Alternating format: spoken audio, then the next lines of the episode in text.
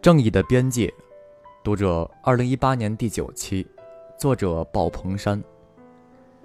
关注“静夜星火”微信公众号，一起开启静谧的晚间阅读时光。孔子不提倡以德报怨，因为这样就等于取消了道德。他也反对以怨报怨，因为这样我们就会堕落的和对方一样。所以，孔子的观点是以直报怨，以公正来对待无良之人。可见，孔子既反对我们对坏人无原则的好，也反对我们对坏人无约束的报复。孔子有一句非常重要的话：“仁而不仁，及之以慎，乱也。”《论语·泰伯》。对不仁的人恨得太过分，就是祸乱。我们可以理解为，天下的很多祸乱是由绝对道德主义者惹出来的。用不道德的手段去推行道德，就如同抱薪救火；用不道德的手段去惩罚不道德，就如同以暴易暴。举一个例子，五十三岁的山东威海市退休女教师李建华遭遇入室抢劫。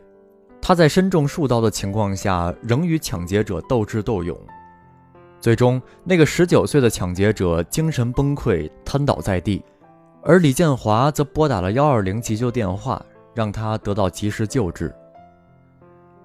这是很感人的事件。李建华老师在这样一个特殊的时刻，表现出了人性的高贵和美好。但是在媒体报道这件事情后，却出现了争议。有不少人认为，对于这样的歹徒，根本不需要同情和帮助。一个网友在网上的留言是：“假如我碰到了这样的歹徒，我要扒了他的皮，抽了他的筋，吃了他的肉，砸了他的骨，吸了他的髓。”这种极其残暴的心态使我毛骨悚然。从来不在网上留言的我，忍不住留了一句话：“你更像歹徒啊！”孔子做了鲁国大司寇，设行乡试，坚决推行堕三都。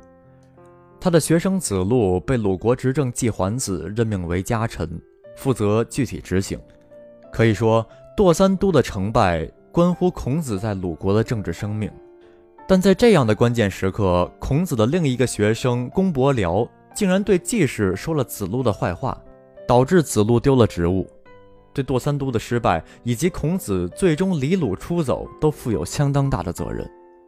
这样一个学生，后人把他称之为“圣门毛特”，意思是孔子门下的害虫。当时鲁国有一个叫子服景伯的大夫对孔子说：“你的这个学生实在太不像话了，如果你允许的话，我有力量杀了他，让他暴尸大街。”孔子说。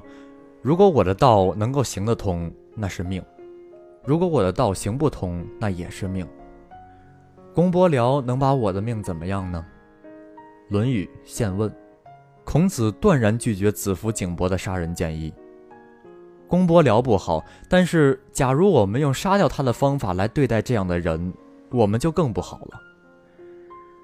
用极端的手段来清除异己，还有比这更坏的行为和更坏的人吗？为什么孔子不赞成人们用极端的方式来履行道德？为什么孔子反对用极端的手段来实现正义、维护道德？因为一切极端手段必定隐含对某种价值的破坏，而且极端手段所蕴含的破坏性，往往指向更原始、更基本的价值。正义是有边界的。文章摘自微信公众号“苍山夜雨”。黎青土。